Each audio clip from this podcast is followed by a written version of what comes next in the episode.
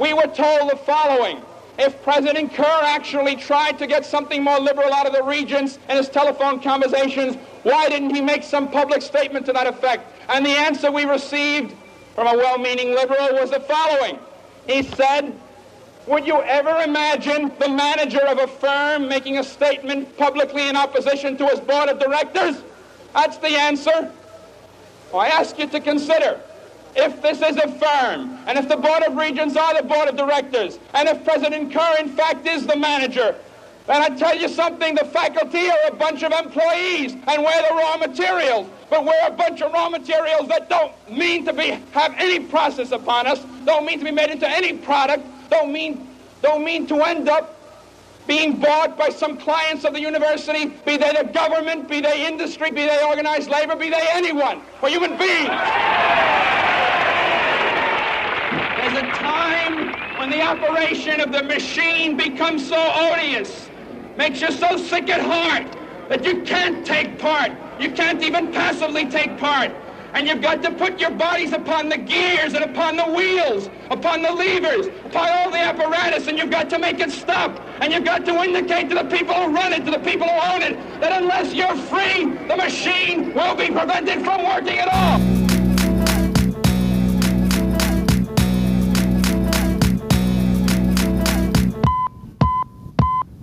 Here is the new Berlin. Hier ist das neue Berlin.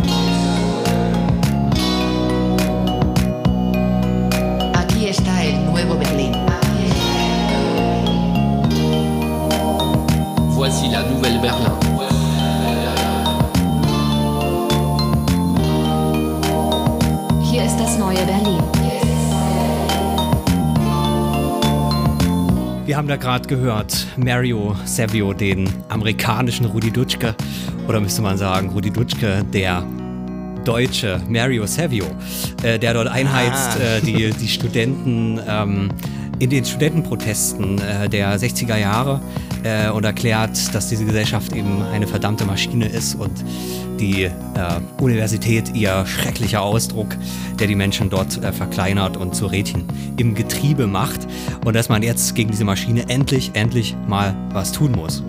Ähm, das Ganze ist übergeschwappt nach Deutschland und äh, man konnte in der Zeit äh, unter anderem lesen von Helmut Kuhn im Merkur 1967 Studentenrevolten dies und jenseits des Ozeans. Da schreibt er, der akademische Friede ist gestört und der Beobachter, verdutzt, teils sympathisierend, teils beunruhigt oder auch empört, sieht sich einer protestierenden Jugend gegenüber. Wogegen protestiert sie eigentlich? Und ist sie wirklich die Jugend, die protestiert oder nur eine verschwindende Minderheit von Jugendlichen, die durch die Massenmedien in ein übergrelles Licht gerückt worden ist? Man fühlt sich erinnert an manches, äh, das, was heute passiert, ähm, auch wenn das heute vielleicht meistens nicht ganz so aggressiv abläuft. Auf jeden Fall haben wir seit mindestens dieser Zeit, das heißt seit 50 Jahren, ne, wir haben ja gerade wieder Jubiläum, Erster Weltkrieg, äh, und dann aber auch 68. 68, ja. äh, ähm, seit dieser Zeit ist irgendwie ähm, Amerika und Deutschland, äh, zumindest die Bundesrepublik natürlich, äh, nochmal besonders verbunden, äh, weil was da an Universitäten los war, was zwar auch im Osten war, aber doch nochmal speziell im Westen, ähm, äh, hat da diese, diese Parallelität zur amerikanischen Universität. Und darüber wollen wir heute reden, über äh, amerikanische Universität, äh, deutsche Universität ähm, als, als ein politisches Programm, aber auch als Apparat, ähm, als eine gesellschaftliche Einrichtung, ähm, auch, auch als all das im Vergleich. Und dazu haben wir heute einen Gast. Einmal haben wir natürlich Leo da, grüß dich. Ja, hi. Äh, äh, wir kennen uns schon. äh, und wir haben einen Gast, den wir jetzt aus Amerika live zuschalten. Äh, hallo Robert. Hallo Jan, freut mich. Vielen Dank für die Einladung. Ja, äh, schön, dass es klappt. Äh, Wir hoffen mal, die, die Leitung hält. Das ist jetzt durchaus ein Ja. Experiment. Ähm, wir sind schon begeistert, dass das überhaupt geht. Ähm, Ja. Mit einem ganz, ganz kleinen technischen Gerät kann man einfach so eine Schalte machen. Ähm, aber schauen wir mal. Ähm, wie spät ist es denn bei dir und wo bist du denn gerade, Robert? Äh, ja, ich befinde mich äh, im US-Bundesstaat North Carolina. Das ist praktisch, äh, ist an der Ostküste, allerdings schon ja Richtung, äh, Richtung Süden. Also man könnte auch sagen zwischen, äh, zwischen New York und Florida. Und äh, genau, es ist hier, äh, jetzt ist es halb zwei, äh, also sechs Stunden früher als in der Bundesrepublik. Äh, genau, und ich befinde mich hier zum Auslandsstudium an der Duke University, das ist in der Stadt Durham. Äh, Duke University, wir haben vorhin schon mal gesprochen, ähm, ist quasi ja. nicht äh, bei den allergrößten Top-Universitäten, aber direkt dahinter, ne?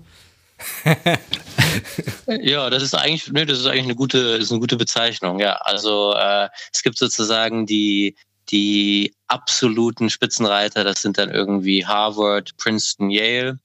Und Duke University wird so ja in, in praktisch die äh, die Reiter äh, dahinter eingeordnet mit anderen Universitäten wie äh, Chicago, Columbia, Cornell. Also äh, die Amerikaner haben da ein sehr gutes äh, Bewusstsein dafür, genau wo, äh, wo die Universitäten platziert sind in der Hierarchie. Das äh, war mir vorher nicht so bewusst, dass es hier doch sehr, sehr ausgeprägt da gibt es ja offenbar wirklich so ein objektives Ranking. Also da kann mhm. man wirklich numerisch genau sehen, an der und der Stelle 58 oder Platz 12 oder so ist dann die und die Universität als äh, also ein, ein, eine, eine, eine Vergleichbarkeit oder Objektivität in dieser Hierarchie, die man jetzt in Deutschland vermutlich nicht ähm, aufstellen könnte, würde ich sagen, oder? Ja, wäre ich auf jeden Fall deiner Meinung. Also ja, ich glaube, in Deutschland hat man das einfach äh, ich meine, man hat es jetzt ein bisschen mit der Exzellenzinitiative, aber wirklich, äh, äh, das ist nicht vergleichbar zu der, äh, ja, zu diesem äh, System hier, wo doch wirklich ja jeder praktisch Bescheid weiß, sobald du ihm erzählst, an welcher Uni du warst, ungefähr äh, wie viel Geld du dann später verdienst. Also das muss man sich wirklich vor Augen halten, dass es halt ja knallharte äh, Folgen dann hat für dein Leben äh, und dementsprechend auch so eine Art ja symbolische Gewalt dann auch ist letztlich, die, die irgendwie äh, dadurch äh, ja reproduziert wird könnte man sagen. Vielleicht kannst du vorher auch noch mal kurz sagen, wie lange du mhm. schon da bist und wie lange du noch da sein wirst. Ich bin gar nicht so gut eingeführt, äh, ähm, was da deine, ja, ja. Ähm, dein Hintergrund ist, genau. Genau, ja, sehr gern. Äh, genau, also ich studiere äh, eigentlich im Master oder ich studiere äh, Sozialwissenschaften an der Humboldt äh, und hatte Glück, über ein äh, Stipendium jetzt für ein Jahr hier studieren zu können. Mhm. Ähm, das heißt, ich bin jetzt seit August hier, also vier Monate, äh, und bleibe noch bis äh, Mai.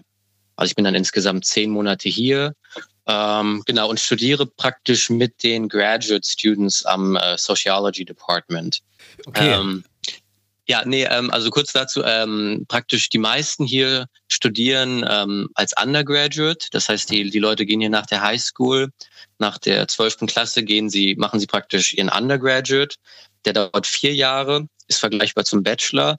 Aber nach diesem Undergraduate gehen sie praktisch, ähm, also viele direkt über zum Doktor. Das heißt, ähm, entweder gehst du nach vier Jahren in die Wirtschaft oder in andere Bereiche oder du gehst äh, in die Graduate School, wo die meisten dann ihren PhD machen. Und dieser PhD dauert dann circa fünf Jahre. Das heißt, es ist wirklich schon ein sehr spezielles ähm, Klientel, was praktisch sich entscheidet dazu, nach einem, einem Bachelor noch äh, äh, sozusagen äh, zu promovieren anschließend. Und der Master ist dann gar keine Option oder wie, äh, wie äh, fügt sich das dann noch ein? Gibt es dann auch noch sowas äh, Konsekutives? Mhm. mhm. Ja, also es, es, gibt, es gibt auch Masterprogramme, die sind allerdings jetzt nicht so verbreitet ähm, wie in Deutschland. Es gibt sie, ähm, aber in der Regel werden die auch besucht von, ähm, von äh, Leuten, die nach dem Undergraduate erst in die Wirtschaft gegangen sind und zwei, drei Jahre gearbeitet haben und äh, dann zurückkommen und nochmal ein, ein, ein, ein Master absolvieren. Äh, meistens mussten die dann auch das Geld erstmal zusammen äh, verdienen in, ah, in der ja. Wirtschaft, um sich dann nochmal finanzieren zu können. Jetzt bist du quasi ein paar Monate da. Ähm, hast mhm. äh, einen Eindruck bekommen. Äh, was ja. ist denn, was waren denn so die ersten, ersten äh, Gefühle? Ist da eher eine Fremdheit oder denkt man, okay, dies ist eigentlich doch dann so eine Weltgemeinschaft von Soziologen und Soziologinnen? Ja. Ja, also als ich angekommen bin, ist es mir erstmal schwer gefallen, überhaupt zum Campus zu kommen, weil ich äh, praktisch kein Auto hatte. äh, war das erstmal äh, schwierig. Da ist wirklich äh, ja der öffentliche Nahverkehr, aber auch sozusagen als Fußgänger ist, hat man es einfach schwer in den USA. Die, äh, die Bordsteine hören dann einfach plötzlich auf an mancher Stelle.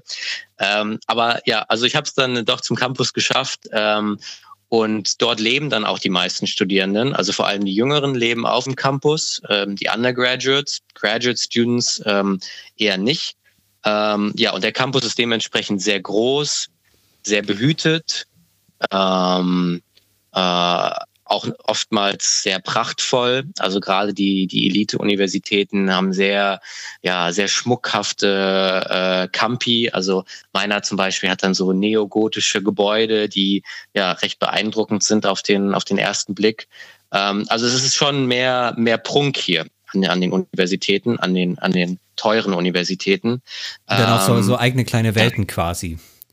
Ja, ähm, ja, also, also das, das ja. auf jeden Fall. Also, also ich würde sagen, dass das ist ein großer Unterschied äh, zu Deutschland, dass, ähm, dass, hier, dass hier wirklich gerade die jüngeren Studierenden, die leben auf dem Campus, die verlassen den kaum, die essen dort, die haben dort ihre Freizeitaktivitäten, ihr Sportprogramm, ähm, ähm, die schlafen dort. Ähm, das heißt, das sind wirklich ja abgekottete Blasen. Äh, mancher könnte auch sagen, es ist eine totale Institution. Wie ein Gefängnis. Ist, ist, also. ist es so schlimm wirklich? Ich naja, lese das naja. Buch gerade tatsächlich witzigerweise. Ähm, okay. Ähm, ja, also ich, also ich würde sagen, es ist nicht, äh, ist es jetzt nicht, äh, natürlich sollte man es jetzt äh, von der Erfahrung her nicht mit einem Gefängnis vergleichen, aber sozusagen es hat diese Strukturmerkmale einer totalen Institution, dass man sie halt nicht verlässt ähm, und dass man sozusagen komplett innerhalb dieser, dieser Blase, diesem Kosmos sozialisiert wird. Hm. Und äh, stärker würdest du sagen als in Deutschland? Ja, also ich würde sagen, äh, in Deutschland hat, würde ich sagen, also ich habe im Bachelor in Kiel studiert und dann ja in Berlin und das waren beides jetzt ähm, nicht Universitäten, wo man, de, also wo man das Gefühl hatte, da, da, da leben die Leute. Also man hat einfach seine Freunde dann ja woanders getroffen. Äh, man hat, man schläft ja auch nicht auf dem Campus. Also die Studenten, Studentenwerke sind ja auch eher selten direkt auf dem Campus. Also ich würde schon sagen, in Deutschland äh, hat man da weniger Segregation, ja. Mhm. Ähm, jetzt haben wir ja im, im, Vorfeld so ein bisschen gelesen, was so die, was so die Hintergründe ähm, der der Entwicklung sind dieser, dieser Universitätssysteme. Tatsächlich würde ich mhm. sagen, natürlich die große Veränderung schon in den 60ern in beiden Systemen, nämlich in der, ja, in der großen staatlichen Aktivität, äh, die, da, die da passiert ist. Also in Deutschland nennt man das Bildungsex oder hat man, hat man das Bildungsexpansion genannt. Ähm, das heißt irgendwie so die Herausforderungen der, der klassischen ähm, Moderne, äh, der Hochmoderne, mhm. der, der Vorkrieg, Vorkriegszeit natürlich vor allem, ähm, in der man einen relativ überschaubaren äh, tertiären Sektor hatte, äh, hin zu Gesellschaften, die, wo, wo dieser tertiäre Sektor eigentlich dominiert. Äh, und zwar eben kein tertiärer Sektor von, äh, von äh, sowas wie Friseuren oder ähm, Masseusen oder sowas, sondern eben tatsächlich mhm. von, von Wissensproletariern. Äh, ähm, die äh, äh, in der Wissensgesellschaft dann eben im Büro sitzen, größtenteils, was ja noch eine neue, eine neue Schicht in den 20er Jahren war. Da sind ja die Büros neu entstanden und so weiter und so fort, äh, zu einem neuen Standardmodell. Und dazu braucht man natürlich irgendwie eine gebildetere Bevölkerung. Ähm, äh, und zwar nicht nur, nicht nur eben in den Schulsystemen, sondern eben auch in der höheren Bildung. Ähm, und danach haben sich dann irgendwie diese, diese Staaten, diese westlichen Staaten so vollkommen umgestellt. Und die Universität ist eigentlich äh, aus einem, aus einer ja, privilegierten Randstellung, äh, sage ich mal, hin mehr so in das, in die, in die äh, Zentren der, der Gesellschaft äh, gewandert. Und äh, ähm, viel, viel wichtiger geworden, äh, sodass dann eben tatsächlich, äh, wir haben es ja am Anfang gehört, tatsächlich auch so ein allgemeiner gesellschaftlicher Wandel, wenn wir jetzt von 68 sprechen, von den Universitäten ausgehen konnte, weil das eben nicht so eine mhm. abgetrennte gesellschaftliche Gruppe war, sondern sich als so eine Avantgarde für die gesamte Gesellschaft so, so, so verstanden hat. Ähm, und sich so quasi die, die, die Universität politisch sehen lässt ähm, gleichzeitig natürlich dadurch auch eine neue sozialstrukturelle Funktion bekommen hat. Ähm, und allerdings eben dann in zwei verschiedenen Modellen. Ähm, und das müssen wir mal gucken, ob wir da heute so das so ein bisschen rausschälen können. Äh, nämlich dann irgendwie ähm, in den USA stärker über die privaten Universitäten, glaube ich, dass dann eine stärkere Ungleichheit entstanden ist äh, über die über die privaten und die und die staatlichen Universitäten. In Deutschland eher so ähm, so ein guter Durchschnitt, aber in der Breite. Also in Deutschland hat man nie so ein außergewöhnlich gutes Studium, aber es ist überall gleich gut oder gleich schlecht. Ähm, und, und dadurch äh, irgendwie so Unterschiede entstehen. Ähm, da du jetzt in Amerika bist, vielleicht das, das erste Thema, nämlich diese Ungleichheit. Äh, wir haben ganz am Anfang schon kurz darüber gesprochen, dass man irgendwie so stark diese, diese Ranglisten hat. Ähm, äh, wie, wie äußert sich denn das so im, im Alltag? Also du hast schon gesagt, Robert, dass die dass man so das, das Verständnis hat und so sein, sein, sein Rang quasi in der, in der Gesellschaft, sein, sein Prestige und, und das, was man vielleicht auch mal mit dem Abschluss ähm, anfangen kann im Leben und, und was dann mhm. auf dem Gehaltscheck steht, dass man das irgendwie weiß. Ähm, aber wie, ähm, wie äußert sich das so? Oder wie, wie ist zum Beispiel auch der, der Diskurs über dieser, über diese Ungleichheit äh, und diese Frage von Exzellenz oder habe ich hier einen Abschluss, der mir nichts nützt? Oder wie, wie stellt sich das so dar? Mhm. Ja, also ich würde schon sagen, dass ähm, obwohl sozusagen Universitäten so zentral daran beteiligt sind, ähm, Ungleichheit irgendwie zu legitimieren, ähm, ähm, es ja doch äh, so eine Art Skepsis gibt in Teilen der Bevölkerung äh, gegen diese akademische Avantgarde. Ähm, also ich denke, das sieht man jetzt auch gerade auch mit dem äh, mit dem Aufbäumen des äh, des Rechtspopulismus hier in den USA, dass da schon ja irgendwie ein Widerstand da ist. Aber aber grundsätzlich stimmt es auf jeden Fall, dass erstmal ähm, gibt es eine hohe eine hohe Legitimität von vom akademischen Wissen hier. Das bedeutet, wenn man an den guten Unis studiert hat, dann ähm, dann suggeriert das, dass man halt hart gearbeitet hat und dass man ähm, klug ist, dass man ähm, wohin will und das sind ja alles Eigenschaften, die man irgendwie mit diesem amerikanischen Traum verbinden kann.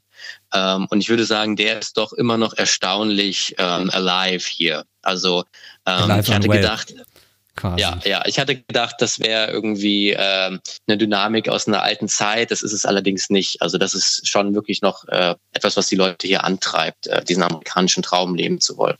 Hm.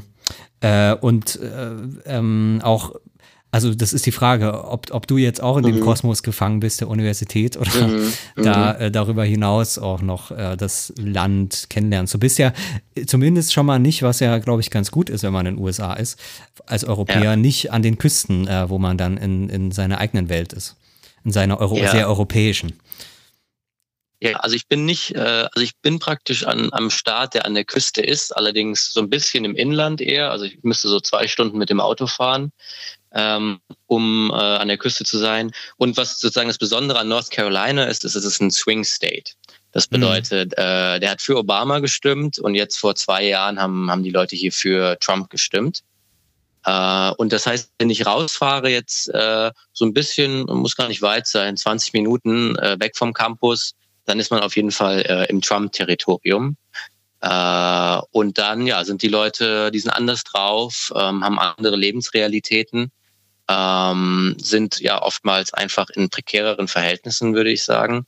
Ähm, und ähm, ja, wirklich äh, haben äh, ja an, eine andere Perspektive auch auf die Akademie. Ja, ja, also hier hier sozusagen auf dem Campus ist es auf jeden Fall eine Art Bubble. Hier ähm, ja, hier sind alle demokratisch, äh, hier wählen alle D Demokraten. Sozusagen, das ist auch das politische Statement, was man noch machen darf als Hochschulprofessor. Man darf sich noch über, über den Präsidenten mokieren, man darf sich über die Republikaner lustig machen. Das sind sozusagen politische Statements, die, die legitim sind. Ähm, was wären denn politische Statements, die nicht legitim sind? Also das, was man jetzt so in den konservativen Kreisen eben auch die politische Korrektheit nennt, ist das jetzt das, was mhm. du äh, da ansprichst? Ähm, hm, ich, ich, ich, weiß es nicht genau. Also ich würde äh, vielleicht da nochmal ausholen und sagen, dass die Amerikaner generell weniger über Politik reden. Also ähm, es ist mir wirklich schwer gefallen, jetzt politische Diskussionen mit Leuten zu führen, weil es wirklich etwas ist, was, ähm, was gescheut wird erstmal. Ähm, also sozusagen, äh, gerade wenn man sich neu kennenlernt, dann ist immer eigentlich die Devise, dass man sich irgendwie äh, Gesprächsthemen suchen will, mit denen man sich irgendwie, wo man einer Meinung ist, wo man sich verbinden kann. Mhm. Ähm, und das heißt, auch Professoren sind sehr vorsichtig, ähm, etwas über, also selbst, selbst über, über Gun Control oder über höhere Steuern oder ähm, über ähm, ähm, ja, auch, auch, auch sozusagen die Diskussion um Minderheitenrechte, da, da wird nicht viel zu gesagt. Aber mhm. sozusagen der kleinste gemeinsame Nenner ist dann doch, dass man halt nicht republikanisch ist an den Universitäten.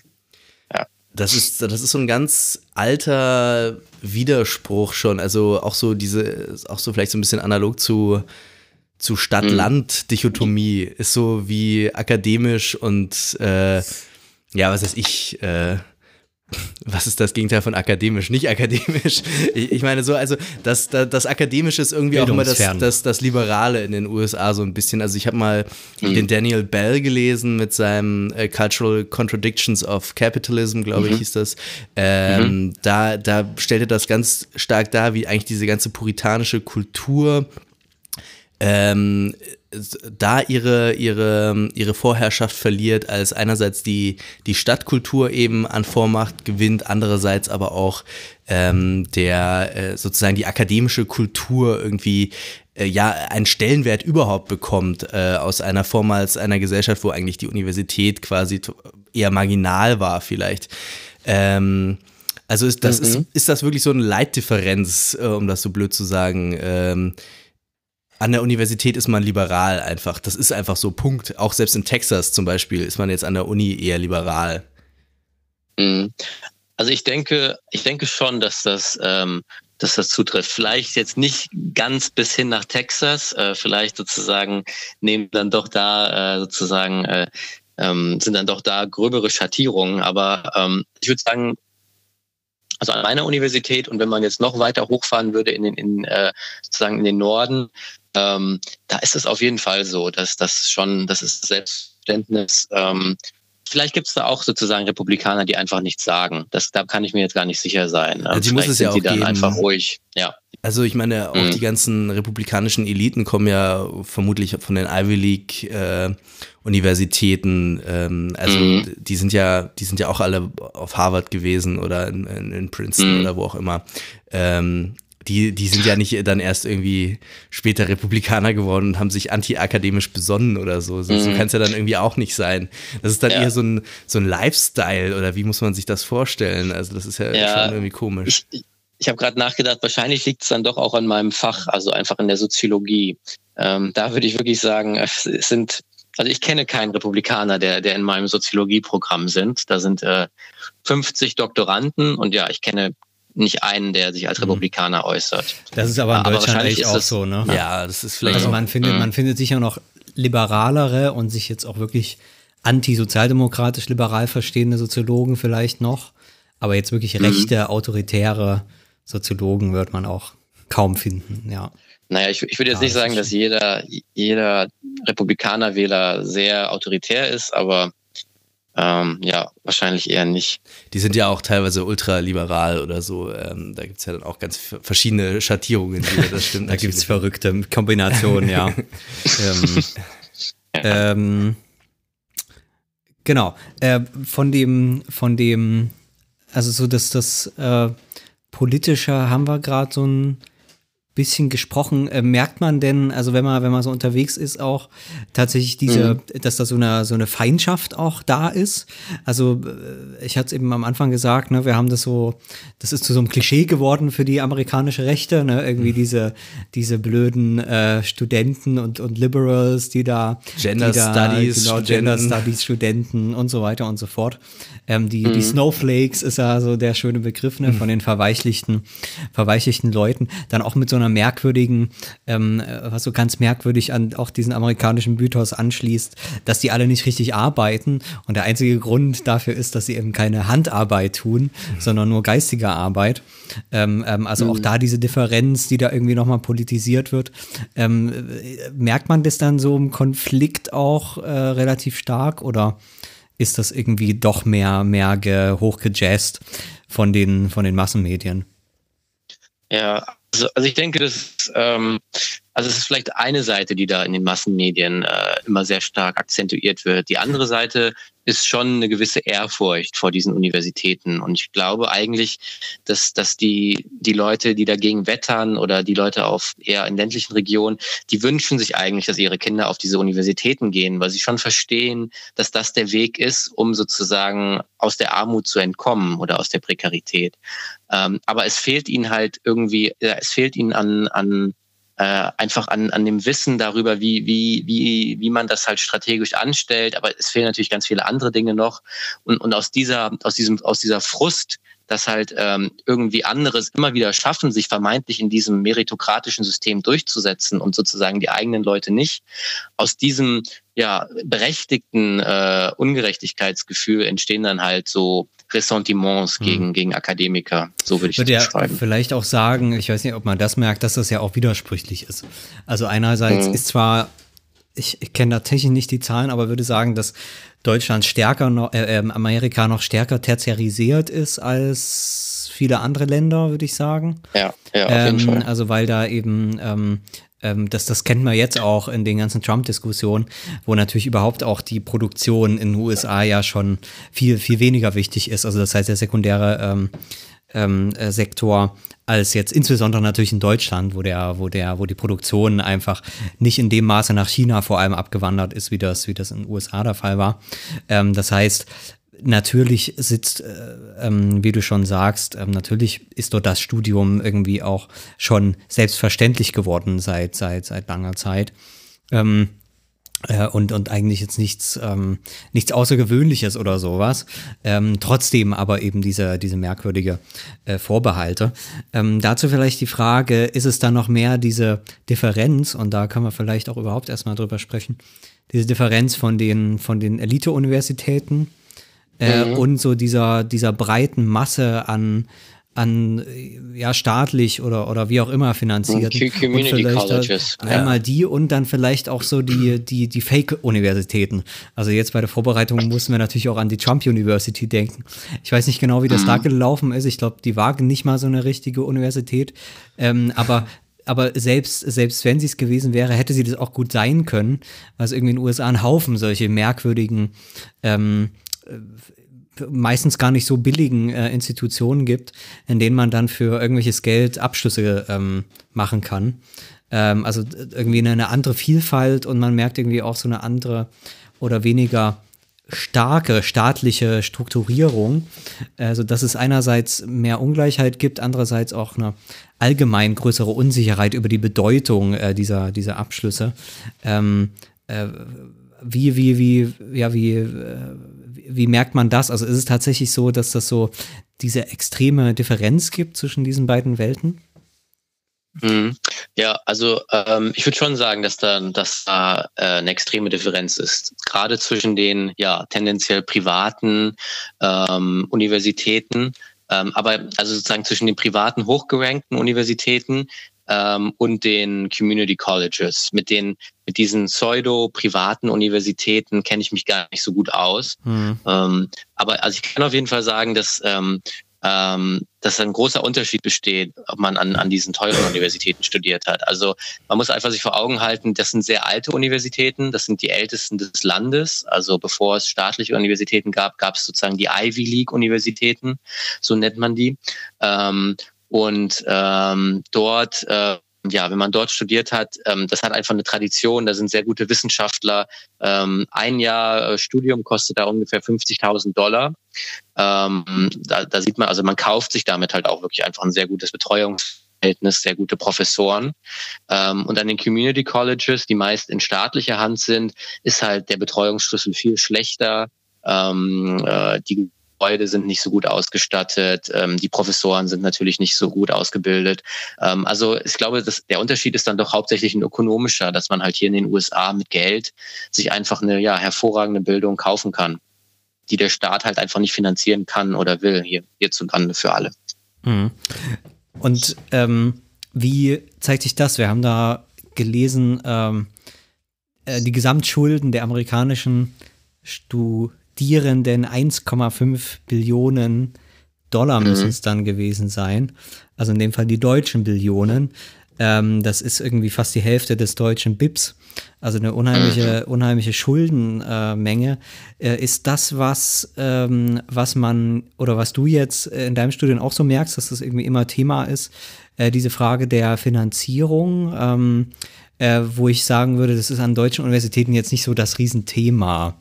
Ähm, ist vielleicht auch falsche Wahrnehmung, aber ich meine, äh, gerade wenn es eben keine Studiengebühren gibt, dann ist ja höchstens noch die Frage jetzt in einem deutschen Studium dann so Mie Frage der Miete natürlich, ne, und der allgemeinen Finanzierung, aber das ist jetzt nichts, wo man, wo sich in Deutschland üblicherweise die Leute verschulden, wie, Ja. äh, äh, wo sie dann noch 20 Jahre abzahlen müssen.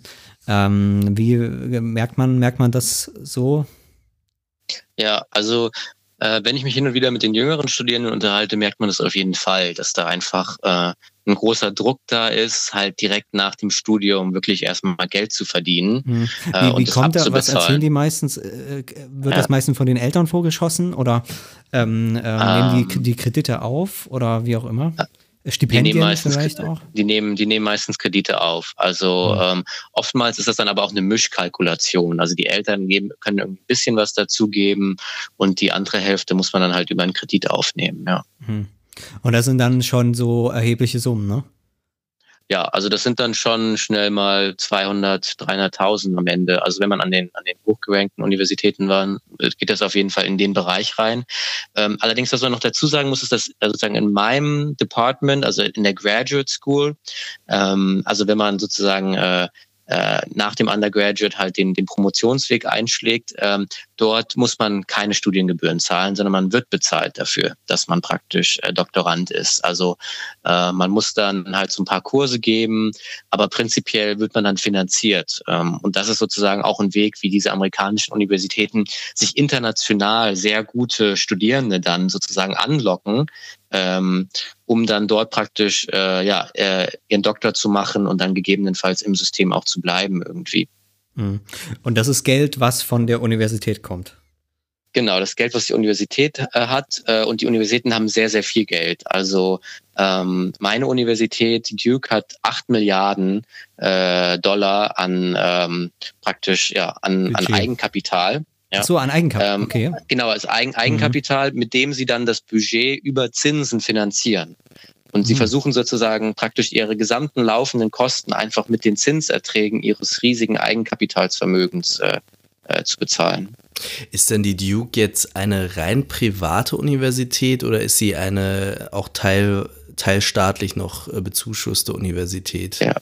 Ja, die Duke ist rein privat. Ja. Und das gilt wahrscheinlich dann einfach für alle die, die hochgerankten gerankten, äh, Universitäten, dass die eigentlich alle rein privat sind, äh, Mhm. wobei dann ähm, äh, die aber auch, also wie ich jetzt in dem einen Text gelesen habe, den Jan hier vor der Sendung äh, noch äh, rübergespielt hat, äh, ähm, äh, auch sehr äh, ein sehr ausgeprägtes Stipendienwesen eben existiert, dass halt eben auch die Ivy Leagues Universitäten dann durchaus auch Leuten ganz ihre ihr Studium finanzieren unter bestimmten Voraussetzungen. Das äh, betrifft wahrscheinlich nur eine kleine winzig kleine Zahl von Leuten, aber immerhin, also äh, es ist jetzt nicht so, dass die, dass die äh, tatsächlich nur ähm, aus reichen Familien dann äh, Kinder an diesen Universitäten wären, sondern eigentlich ist ja das gesamte Stipendienwesen sehr, sehr ausgeprägt auch in den USA. Also da, da gibt es so ein, so ein Gegengewicht äh, gegenüber diesem sehr äh, meritokratischen ähm, Moment auch, oder?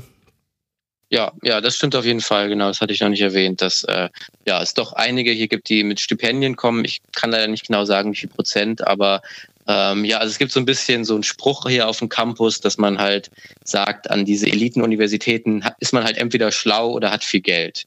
Ähm, das sind so die zwei Hauptkategorien äh, an, an Hintergründen.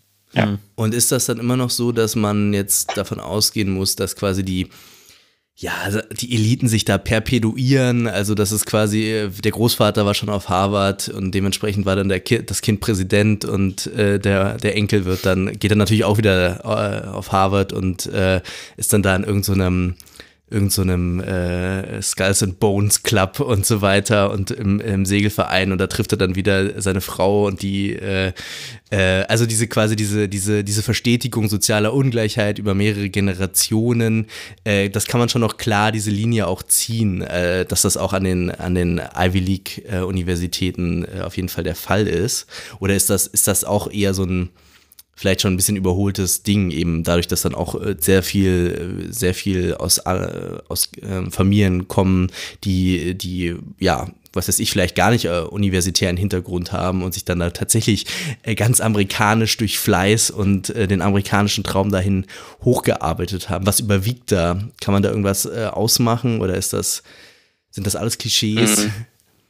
Mhm. Also ich glaube, also ich glaube schon, dass das, äh, dass die Klischees teilweise stimmen. Also dass einfach diese Universität halt soziales Kapital bereitstellt für die Leute. Also sie, sie vernetzt sie, äh, sie knüpft, äh, sie lässt Seilschaften knüpfen. Und und ja, ich weiß, ich habe äh, gelesen, Harvard musste jetzt äh, vor kurzem seine ähm, seine äh, ähm, Vorgaben offenlegen, wie sie praktisch Bewerber annehmen, weil es gibt aktuell eine Klage von chinesischen Studierenden, die sich benachteiligt fühlen von Harvard, ähm, weil Harvard so, sozusagen äh, bestimmte Kontingente nur an Chinesen aufnimmt. Und sozusagen es gibt halt sehr viele Chinesen, die sich mit sehr guten Noten an Harvard äh, wenden.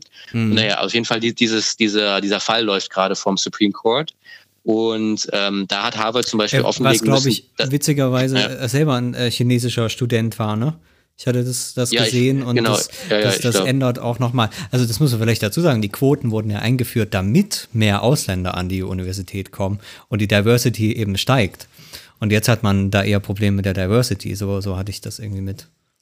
Mit genau, man verstanden. hat halt sehr, sehr viele Asiaten. Also man hat sehr viele, äh, gesagt, Chinesen. Also das ist sozusagen äh, eine sehr große Gruppe, die sich hier an die, an die amerikanischen Universitäten drängt. Ich hatte auch die Statistik gelesen, dass ein Drittel aller, aller ausländischen Studierenden in den USA sind aus China.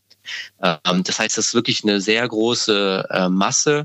Und genau, manche Universitäten wollen da jetzt praktisch mit Kontingenten halt diese Nationalität klein halten, so ein bisschen oder einschränken.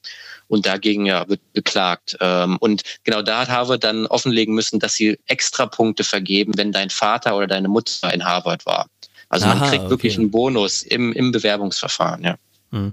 Jetzt würde ich aber sagen, also das ist ja erstmal jetzt nichts besonders Amerikanisches, also dass die Bildungssysteme dafür da sind, so eine Kontinuität äh, in der, in der mhm. Weitergabe des, des, des Bildungskapitals oder bestimmter inkorporierter Kapitalform äh, zu liefern. Das ist in Deutschland auch so. Das ist dann noch ein bisschen unterschiedlich vielleicht nach den Fächern. Ne, man hat in Deutschland auch so klassische, klassische ähm, ja, Fortsetzungsfächer, das waren vor allem früher die Professionen, ne? Der, die Ärzte ähm, hatten meistens irgendwie auch Ärzte als Eltern und die Anwalts- oder Jurastudentinnen und Studenten hatten irgendwelche Juristen äh, als, als Eltern. In anderen mhm. Fächern, sowas wie Sozialpädagogik oder sowas, da war das dann vielleicht weniger so. Aber dass es grundsätzlich das System dafür da ist, ähm, das zu das äh, fortzusetzen, ist, würde ich sagen, in Deutschland auch sehr stark. Und ich würde vielleicht sogar die Gegenthese nochmal formulieren. Vorhin wurde es äh, an dem Beispiel der Stipendien genannt, dass mhm. natürlich in, in den USA, deswegen, weil die Beteiligung ähm, äh, also die es eben nicht so staatlich organisiert ist, sondern äh, die Universität im Prinzip auch so ein Battleground von Interessen ist, äh, und zwar von privaten Interessen, ähm, dass ich das schon auch vermuten würde, dass man vielleicht noch so ein Element hat von, von so Interessensgruppen, die dann sowas wie Diversity und sowas dort stärker reinbringen, weil das dann eben nicht darum äh, geht, äh, es gibt, mal, gibt es quasi äh, die Bürokratie, die, die universitäre Bürokratie, sondern wer finanziert dort eine Professur Professur. Und wenn dann irgendeine Pro Professur gestiftet wird von irgendeinem ähm, ähm, ja, Interessensgruppe, die irgendwelche ethnische Minderheiten vertritt oder sowas und sagt, ähm, wir haben hier so und so viel Geld, dann würde ich vermuten, dass sich dann da auch relativ schnell sehr viel ändert. Äh, und damit, ähm, wenn, wenn quasi das Geld dann auch in den richtigen Händen ist, sagen wir es mal so, ähm, sich dort eher ähm, ja stärkerer, äh, also, also doch sozusagen die, du hast vorhin gesagt, dass, dass, dass so die, wenn man schlau ist, kriegt man auch das Geld von irgendjemanden. Ähm, dass das vielleicht nochmal so ein, so ein ganz anderes Element ist. Also wo das System dadurch, dass es ungleicher ist, mhm. gleichzeitig mehr ähm, dann doch die, die sozialen Schichten durchwirbeln kann im Zweifelsfall. Ähm, ist das, mhm. ist das äh, richtig oder falsch? Ja, also das knüpft natürlich an, an auf jeden Fall eine große Debatte hier an. Also, also meine Sicht ist, dass die Universitäten schon durch Affirmative Action äh, und durch bestimmte vorgegebene Kontingente ähm, für eben äh, Minderheiten ähm, es schon ermöglicht, dass sozusagen äh, einige African Americans, ähm, Latinos, ähm, Native Americans, dass da schon Minderheiten richtig aufsteigen können hier im, im Land. Ähm, allerdings würde ich, würde ich halt sagen, das ist irgendwie ein Tropfen auf den heißen Stein, weil ähm, ja dadurch schafft, verschafft man es halt so einer kleinen äh, einer kleinen Schicht dieser Minderheiten irgendwie den Aufstieg, aber gleichzeitig legitimieren halt diese Universitäten sozusagen äh, dadurch mit halt äh, die gesamte Ungleichheit in diesem Land. Und ich glaube, es ist halt dann doch irgendwie Glück, eine Frage des Glückes, ob man als African American halt irgendwie den einen Lehrer hatte, der an einem einen geglaubt hat, als man im Ghetto aufgewachsen ist und es dann halt irgendwie mit Stipendium und vielleicht mit der Unterstützung von, von gewissen Familienmitgliedern es halt doch irgendwie geschafft hat nach Princeton oder so. Also ähm, ich glaube, da ist einfach sehr viel Glück dabei und und diese diese diese Sparten hier, die halt ähm, sozusagen äh, äh, die Diversity pflegen sollen, das ist eine gute Sache, aber ähm, letztlich ist es kein Systemveränderer, würde ich sagen, sondern im Zweifel legitimiert es eher doch das gesamte System, das irgendwie ähm, ja ungerecht ist.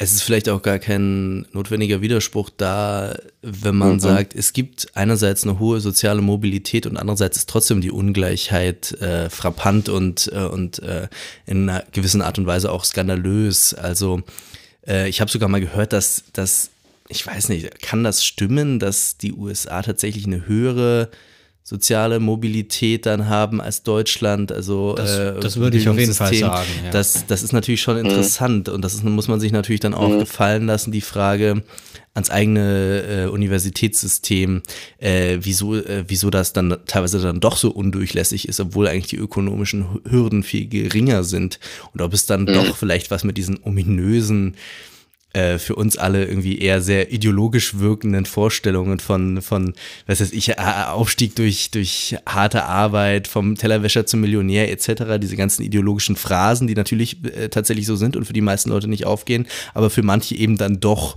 Also dass, dass wirklich es dann ähm, nicht so wichtig ist, ob du äh, weißt, welche Gabel du verwenden musst äh, äh mhm. äh, beim, beim, beim Essen von, äh, von, von Hummer oder so, äh, wie es vielleicht mhm. in, in der französischen Bourgeoisie, zumindest in den 80ern oder so gewesen ist, sondern dass du wirklich tatsächlich dann vollwertiges Mitglied auch der, der Elite werden kannst, obwohl du aus dem aus der Arbeiterfamilie kommst oder so. Weil irgendwie, also das, das wäre dann die Theorie, weil eben, äh, sobald du das Geld hast, gehörst du auch dazu.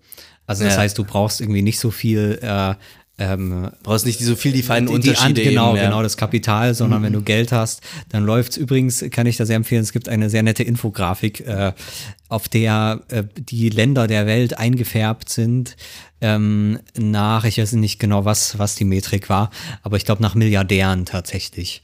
Ähm, mhm. Und zwar, wie viele der Milliardäre haben ihr Vermögen in einem bestimmten äh, äh, Anteil geerbt. Also sind es mhm. eben äh, Milliardäre, die geerbt haben oder welche, die tatsächlich eben aufgestiegen sind. Das heißt jetzt nicht, dass man natürlich irgendwie auch jemanden wie Zuckerberg oder wer auch immer ähm, jetzt nicht auch relativ wohlhabende Eltern haben gehabt haben muss in, in den meisten ja. Fällen, ja. Mhm.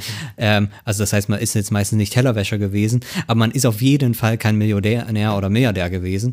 Und es ist eben tatsächlich so, die großen amerikanischen ganzen Milliardäre, das sind alles äh, also nicht alles, aber es waren, glaube ich, wirklich so 60 Prozent oder sowas. Milliardäre der ersten Generation. Milliardäre der ersten Generation, ah, genau. Ja, okay. Und das war zum Beispiel am, fast am geringsten der Anteil in der gesamten westlichen Welt war Deutschland.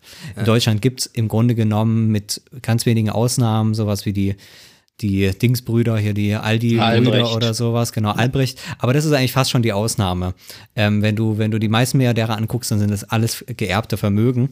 Das heißt, in Deutschland wirst du nicht wirklich reich durch Arbeit. Das gibt's nicht. Und also was heißt durch Arbeit sowieso nicht, aber durch sozusagen mhm. durch durch als Unternehmer, durch durch eigene äh, eigenes Glück, äh, was das System dann äh, auf bestimmte Zufälle dann ähm, äh, immer, wenn da eine neue Industrie entsteht. Die letzte Generation waren halt die ganzen IT-Leute mhm. aus den 90er Jahren, wo ganz ganz viele neue Milliardäre entstanden sind.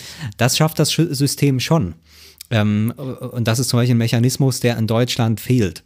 Ähm, yeah. äh, und dann, äh, das war ja auch von meiner Frage, dann schlägt natürlich das Geld, was dort dann äh, plötzlich um, umverteilt wird, auf, auf eine ganz merkwürdige Weise. Ähm, äh, und, und plötzlich dann so, so, so Leute wie, wie Zuckerberg und wie Elon Musk und diese ganzen jetzt dastehen mit Mitte 30 und diese ganzen Milliarden haben ähm, und eigentlich machen können, was sie wollen damit.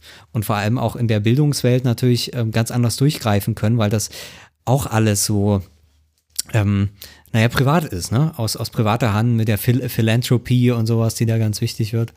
Ähm, das, äh, also von, dem Standpunkt her muss man doch schon sagen, dass da, dass tatsächlich das System ähm, eine bestimmte Form von, von Gleich, also nicht Gleichheit, aber äh, von, von, von äh, einer, einer größeren äh, Durchlässigkeit hat, oder? Mhm. Also ja, also ich würde euch teilweise zustimmen, aber ich würde doch äh, die Antithese dann so ein bisschen vertreten wollen. Also, also ja, die USA ist ein tolles Land, wenn man klug ist, gesund ist, ähm, ja und irgendwie ähm, äh, hungrig ist, dann dann gibt's hier auf jeden Fall irgendwie ja, Möglichkeiten auf den Fahrstuhl aufzuspringen und ähm, es richtig hoch zu schaffen und ja, vielleicht der nächste Elon Musk zu werden. Ähm, aber ich würde sagen, dass das ist, das sind halt sozusagen und, und ja, es gibt auch eine, eine, eine höhere soziale Mobilität in den USA. Das ist auch, ist auch richtig, obwohl die abnimmt momentan. Also die nimmt relativ stark ab in den letzten Jahren, aber sie ist immer noch höher als die deutsche, ja. Ähm, aber also ich, ich würde halt sagen, es gibt halt wenig dazwischen. Also es gibt einfach in Amerika nicht mehr also, also es gibt einfach weniger Mittelschicht als in Deutschland. Es gibt in Amerika hier eine, diese Oberschicht ähm, ähm, äh, mit irgendwie den ganzen Milliardären und dann gibt's halt noch die obere Mittelschicht, die es sich irgendwie geschafft hat, auch noch ihr, ihren Wohlstand zu erhalten oder sozusagen auszubauen. Aber diese, diese mittlere Schicht, die natürlich auch in Deutschland irgendwie ein Stück weit abschmilzt, aber ähm, die doch irgendwie äh, einfach noch quantitativ größer vorhanden ist, die, die fällt hier in Amerika immer mehr weg. Eben auch durch die, die Deindustrialisierung, die du ja auch angesprochen hattest, Jan. Also mhm. dadurch gibt's halt hier jetzt irgendwie eine, eine Art Wissensökonomie, Wissensarbeiter und eben die Unternehmer, die vielleicht ja 20, 30 Prozent höchstens ähm, äh, der Bevölkerung stellen und dann danach kommt halt das Serviceproletariat. Und mhm. da haben wir, glaube ich, in Deutschland schon durch unsere, durch den Mittelstand, durch den, die stärkere Industrie, die doch noch vorhanden ist, ähm, haben wir eben eine, eine, eine größere Mittelschicht, in der halt ähm, ja, die Leute dann, also ich will auch nicht alles gut reden, was in, was in Deutschland ist. Und ich glaube, man mhm. muss auch immer aufpassen, dass man nicht in dieses äh, Bild gerät, irgendwie, äh, uns Deutschen geht's ja so gut und Amerika, schau mal an, was die da machen. Äh, aber ich glaube, sozialstaatlich würde ich dann doch lieber in Deutschland äh, äh, ja, meine Tage verbringen am Ende des, am Ende des Lebens. Hm. Oder Vielleicht auch, kann man, auch, ja äh, da, da kurz noch bleiben bei dieser, bei dieser sozialstaatlichen Frage. Ähm, mhm. Hat sich das denn ähm, also wie, wie hat sich das dort gewandelt? Du hast schon gesagt, dass die Mobilität auch abgenommen hat, ähm, dass vielleicht auch der dieser, dieser äh, Unterschied nochmal größer geworden ist. Ich habe das auch in irgendeinem Kontext nochmal so gelesen, äh, dass man irgendwie ab einem bestimmten Punkt, also die, die, die, die, der, der große Erfolg des amerikanischen Systems war ja die Mittelschicht. Also äh, wenn man, oh. wenn man das, das hatte ich mir äh, mal angeguckt, wenn man dann in 20er Jahren den deutschen Diskurs angeguckt hast, äh, da gibt's auch ein sehr, sehr schönes Buch, von dem ich leider nicht mehr weiß, wie es hieß und von wem, äh, äh, wo, wo, wo man genau diese, diesen Diskurs in Deutschland äh, nachvollziehen konnte, äh, wo man sich gefragt hat, wo geht die Gesellschaft hin? Diese, mhm. diese ähm, so ein bisschen äh, sozialisierte, äh, sozialdemokratische Produktivitäts-, Massenproduktivitätsgesellschaft und Massenproduktionsgesellschaft. Und dann haben natürlich alle Leute nach, äh, nach Amerika geguckt Deswegen, mhm. weil dort halt die, Angest die Angestellten plötzlich so eine wichtige Gruppe wurden. Das heißt, einmal natürlich die Arbeiter sehr viel besser bezahlt in dem fordistischen Modell, aber dann plötzlich die Angestellten und alle Büros und so weiter. Und äh, Angestellte bedeutete ja gutes Gehalt, nicht mehr so dreckige Arbeit, einen ganz veränderten Habitus, eine ganz veränderte Status auch. Ähm, am Ende natürlich das Mittelschichtsmodell. Und das war ja auch, ähm, würde ich sagen, eben dann das amerikanische Modell. Wie gesagt, eigentlich mhm. dort sogar schon eher entstanden und eher auch dominierend. Mindestens diskursiv, wie, das, wie die Zahlen sind, das ist natürlich immer noch eine andere Geschichte. Aber als das in, in Deutschland war, während man in Deutschland ja noch ähm, eigentlich so, so aus dem Kaiserreich kam, also da konnte man an sowas noch überhaupt gar nicht denken. Äh, und tatsächlich ist ja dann die deutsche Mittelschicht auch eigentlich erst in den 50er Jahren so richtig entstanden und die deutsche Angestelltenschaft.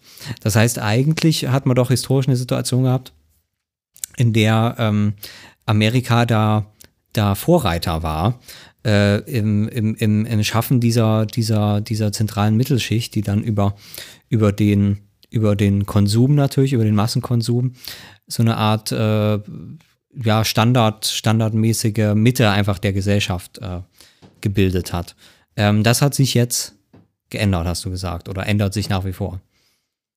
Ja, also ich würde sagen, das, das kann man ja quantitativ wirklich klar belegen, dass eben äh, sozusagen äh, äh, immer weniger an diesen ja gut bezahlten äh, Jobs eben äh, an sozusagen in, in den ja tendenziell in, in, in den äh, Industriebereich äh, äh, vorhanden sind. Ähm, und ja, ich, da tatsächlich eine Sache ähm, mir aufgeschrieben. Ähm, und zwar lese ich aktuell das Buch von Ali Hochschild. Ähm, das habt ihr bestimmt auch schon mal von gehört. Das heißt äh, Strangers in Their Own Land. Hm. Das ist ein sehr äh, schönes Buch, ja. Ja, ja. Und, und da gibt es sozusagen eine Stelle, und, und da habe ich das auch wirklich verstanden, vielleicht, oder meine es zu verstehen, was hier gerade passiert, wo sie versucht, sozusagen zu beschreiben, ähm, warum eben diese Leute, die jetzt aus der Mittelschicht absteigen praktisch in, in eher sozusagen untere Mittelschicht oder prekäre Schichten, ähm, warum die sozusagen eine Partei wählen, die Republikaner, die irgendwie sozialstaatliche Leistungen noch stärker abbauen will, den Markt noch mehr regulieren will, also dieses Paradoxon. Und da, da nimmt sie diese Metapher des, des Waiting in Line, also sozusagen der amerikanische Industriearbeiter, die Mittelschicht, die sozusagen in der Line steht und äh, sozusagen äh, auf einem sozusagen in der Line äh, im Lau äh, auf einem Hügel und hinterm Hügel ist der amerikanische Traum, schreibt sie. Und jetzt passiert praktisch aus der Sicht dieser, dieser, dieser ähm, ehemaligen Industriearbeiter passiert praktisch der Vorgang, dass halt sich irgendwie Leute vordrängeln. Äh, durch Affirmative Action aus ihren Augen drängeln sich halt ähm, Schwarze vor.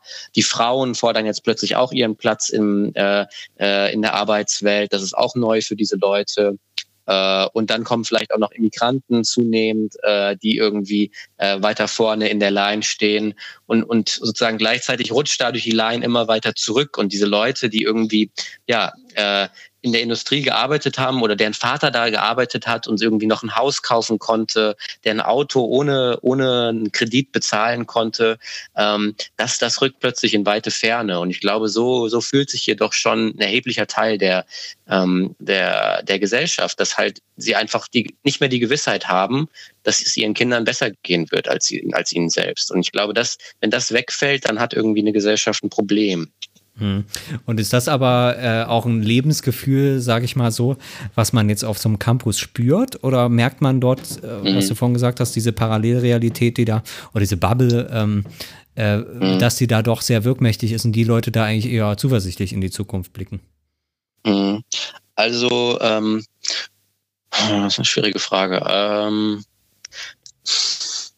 also ich würde sagen, die sind nicht, die sind schon optimistisch, weil sie es auch hierher geschafft haben. Aber den, die sind auf jeden Fall, wie man in Amerika, äh, äh hier in Amerika sagen würde, anxious, also angespannt. Mhm. Da ist so mhm. eine, eine innere Unruhe, würde ich, würde ich behaupten, sehen zu können. Allerdings würde ich auch sagen, dies, die gibt es auch in Deutschland. Also würde ich jetzt gar nicht mal äh, unbedingt behaupten, dass die hier größer sei an, als jetzt in Berlin unter Studierenden. Na, in Deutschland nennt man das ja die German ja. Angst, ne? Ja, ja, gut, die haben das hat man nochmal was anderes genannt, aber naja. Ja. Ähm, Ja, ähm, vielleicht kommen wir noch mal zum Alltag, weil mich würde noch mal interessieren, ähm, das mhm. ist, äh, wo man dann auch, also gerade natürlich, wenn man dann äh, sich in den besseren Universitäten bewegt, dass da das Studium irgendwie doch besser ist als in Deutschland. Ähm, äh, was da immer vor allem genannt wird, ist die Größe der Seminargruppen ähm, ja. dass das so äh, traumparadiesische Verhältnisse sind. Jeder deutsche Student kennt das wahrscheinlich in irgendwelchen Seminaren. Wenn man dann mal ja. ähm, als äh, studentische Hilfskraft gearbeitet hat, dann hört man auch immer die Geschichten, dass dann irgendwelche Räume umgelegt werden müssen, weil der mhm. kleinere Hörsaal, wo man gedacht hat, ja, ja, da mache ich die Vorlesung für die 50 Leute, ähm, äh, äh, melden sich jetzt plötzlich 120 an und man muss einen neuen Raum suchen. Ähm, also das ist irgendwie so Alltag äh, in, in deutschen Massenuniversitäten Universitäten. Ähm, in den USA ist das eben überhaupt gar nicht so. Stimmt das denn? Ähm, ja, ich würde sagen, an den privaten, teuren Universitäten stimmt das tatsächlich. Ähm, da ist das Betreuungsverhältnis, der Schlüssel ist da einfach besser. Ich glaube, in Deutschland kommen ja auf, durchschnittlich auf einen Professor 60 Studierende. Ähm, und hier sind es halt irgendwie 20 äh, an der Duke University. Also ähm, das ist schon, es ist schon ein anderes, eine andere Art Arbeitsatmosphäre dadurch. Also meine Seminare, da sitzen immer, ich würde sagen, durchschnittlich zehn Leute habe ich in den Seminaren sitzen. Mhm. Äh, ja, also es ist schon, es ist schon anders, ja. Allerdings würde ich jetzt wirklich äh, auch dadurch jetzt nicht einen Klassenunterschied in der Bildung ableiten. Also ich würde sagen, das macht schon einen Unterschied und man kann Dinge mehr diskutieren, aber äh, genau, also ich habe mir praktisch vor der Sendung vorgenommen, äh, äh, zu sagen, es gibt keinen Klassenunterschied zwischen der amerikanischen und der deutschen Uni inwiefern sind die Seminare dann besser oder vielleicht auch nicht besser? Also natürlich sind sie irgendwie erstmal anders, aber dass man mhm. intensiver arbeiten kann, wenn, wenn einfach ein ähm, persönlicherer Kontakt ist, beziehungsweise ich kenne das allein ähm, äh, wenn man, wenn man so Seminararbeiten gemacht hat oder sowas, ähm, also, mhm. ähm, äh, also das heißt überhaupt den Kontakt, dann war das irgendwie meistens ein bisschen so, wie man es aus dem deutschen Gesundheitssystem kennt. Nämlich, ähm, ähm, man hat halt, man weiß, dass man fünf Minuten hat, effektiv, ähm, dass die Leute sich weder an einen wirklich erinnern in der Regel, mhm. äh, wenn man jetzt nicht zufällig mehrere Seminare gehabt hat und sich schon kennt, aber dass man keine wirkliche Beziehung aufbaut, mhm. ähm, sondern dass man man eben wirklich Massenabfertigung herrscht. Und das aber auch mhm. dazugehört. Das ist jetzt gar nichts Schlimmes oder so.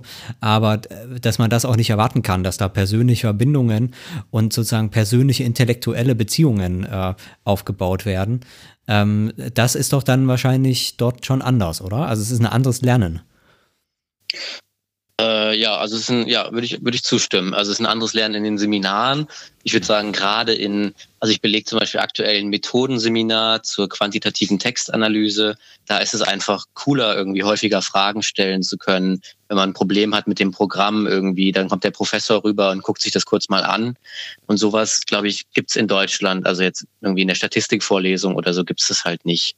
Ähm, also ich glaube, das ist ein Unterschied. Und ja, genau, darüber hinaus ist es so, dass man einfacher irgendwie mal den Professor auf einen Kaffee treffen kann, äh, in die Sprechstunde, also längere Sprechstunden oder man trifft sich irgendwie äh, auf, auf Mittagessen, hatte ich jetzt auch schon mehrmals. Ähm, und das hatte ich in Deutschland nicht. Also ich glaube, in Deutschland mhm. ähm, ist das, äh, einfach viel, äh, ja, äh, also da ist, genau, da eigentlich wie du gesagt hast, da gibt es praktisch die Sprechstunde mit den fünf Minuten. Ja. Das habe ich auch schon öfter gehört, dass die allgemein die amerikanischen, vielleicht auch im, auch, kann man das auch für Großbritannien sagen, vielleicht ist das so was Angelsächsisches oder ich will mich da nicht zu weit aus dem Fenster lehnen, aber äh, dass es da einfach wesentlich unprätentiöser ist erstmal, man, man duzt sich ja auch logischerweise, mhm. notwendigerweise, wenn man sich nicht sitzen kann, aber man, man ja. würde jetzt auch nie, äh, man, man äh, wahrt nicht dieselbe Form gegenüber dem Professor, äh, glaube ich, also man hat nicht dieselbe diese, dieselben Hierarchieunterschiede. Ähm, äh, das ist jetzt das, was, was ich, was mir immer so ähm, zu Ohren kommt. Zugleich ist es ja offenbar auch so, dass und das ist jetzt so mein Eindruck, wenn ich so Amerika äh, Vorträge von amerikanischen Professoren irgendwie höre, was weiß ich, oder bei YouTube sehe oder so, das mögen jetzt auch die hervorstechendsten sein, aber dass die alle irgendwie auch so eine rhetorische Brillanz äh, mitbringen, so eine, auch so eine didaktische und pädagogische Fähigkeit, die dem Deutschen mhm. äh, Universitätswesen eigentlich vollständig abgeht. Also der, das Klischee des deutschen Professors, wenn man jetzt, was weiß ich, an, an Kant in Königsberg denkt, der hat irgendwie drei Stunden lang auf Latein abgelesen seine, in seinen Vorlesungen. Das ist heute nicht mehr ganz mhm. so, aber ich halte es auch nicht für ganz unmöglich, dass es noch heute Professoren in, gibt. In Frankreich ist es auch noch so. äh, also einfach so dieser, dieser äh, von oben Der herab Nimbus, irgendwie ja. einfach, man liest was runter äh, äh, unverständliches Zeug äh, und ähm, Verständlichkeit ist, ist okay, kein Thema. Genau, es ist okay, aber weil man eine Autorität hat, einfach. Genau, man ist einfach als Person. Genau als, als, und äh, genau und also einerseits diese diese diese ähm, hierarchisch so ja. diese Hierarchie, diese aber auch dieser Stil, dieses ähm, Unnahbare. Ja, dieses Unnahbare, genau. Und äh, mhm. eben äh, zugleich auch äh, der Mangel an, an, an, an, an, an Witz, an Rhetorik, an Charme, an, an irgendwie an Anschaulichkeit, alles. Also das sind so, jetzt, jetzt werfe ich hier so einen riesigen Topf von Adjektiven auf mhm. dich, aber äh, vielleicht kannst du ja nee. da auch noch deine Eindrücke schildern, wie das so die, wie da so die Lehre einfach funktioniert. Ja, ja, also ich würde dir grundsätzlich zustimmen, dass, dass es äh, ja irgendwie ein anderer anderer Lehrerhabitus ist, wenn man so will. Ja, äh, also es ist einfach informeller erstmal. Das war sozusagen mein erster Eindruck. Ähm, die sind legerer angezogen, äh, die ähm, verhalten sich legerer und also jetzt gerade als Graduate sozusagen, wenn man älterer Student ist, dann ist es eher eine kollaborative Atmosphäre, selbst in den Seminaren, wo man irgendwie auch benotet wird. Ähm, und das mündet dann auch darin, dass die, dass die, ähm, habe ich jetzt schon mehrfach gehört, dass praktisch die Dozenten und die Professoren, die ähm, betrachten es als eigenes Scheitern, wenn die Leute äh, schlechte Noten bekommen. Also was man sich ja mhm. irgendwie in Deutschland manchmal wünschen würde, aber in Deutschland herrscht ja mhm. dann doch irgendwie eher, ihr habt nicht aufgepasst sozusagen. Äh, und hier ist dann eher die Reflexion, ja, ich habe es irgendwie nicht, nicht richtig vermittelt. Ja. Mhm. Ja. Das mhm. ist schon, das ist schon interessant. Ähm, das heißt, es ist eigentlich ähm, auch sehr viel mehr dieses ähm, äh, also dass, dass man tatsächlich das Ziel verfolgt, hier was zu vermitteln, oder? Also mhm. ja, so ja. wenn man jetzt die, wenn man jetzt eben an das deutsche System denkt, dann ist das ja mehr irgendwie der Hauptzweck, ähm, dass der Apparat sich selbst erhält und mhm. ähm, was er, was er dann an, ähm, was er dann an katastrophalen ähm, ähm, Leistungen dort zum Teil äh, vorzuweisen hat. Ähm, äh, das, das äh, bedroht das System irgendwie auch nicht, weil quasi diese, diese Output-Orientierung, so kann man es vielleicht nennen, in dem Fall eben, dass dort Leute wirklich denken lernen, ähm, nie wirklich thematisiert wird. Beziehungsweise, selbst wenn man, selbst wenn man dort, das hat sich ja so ein bisschen, hat man das ja versucht, äh, versucht auch in der Deutschen Universität reinzubringen durch die Evaluation, wo man dann irgendwelche Zettel mhm. austeilt und dort Fragen lässt.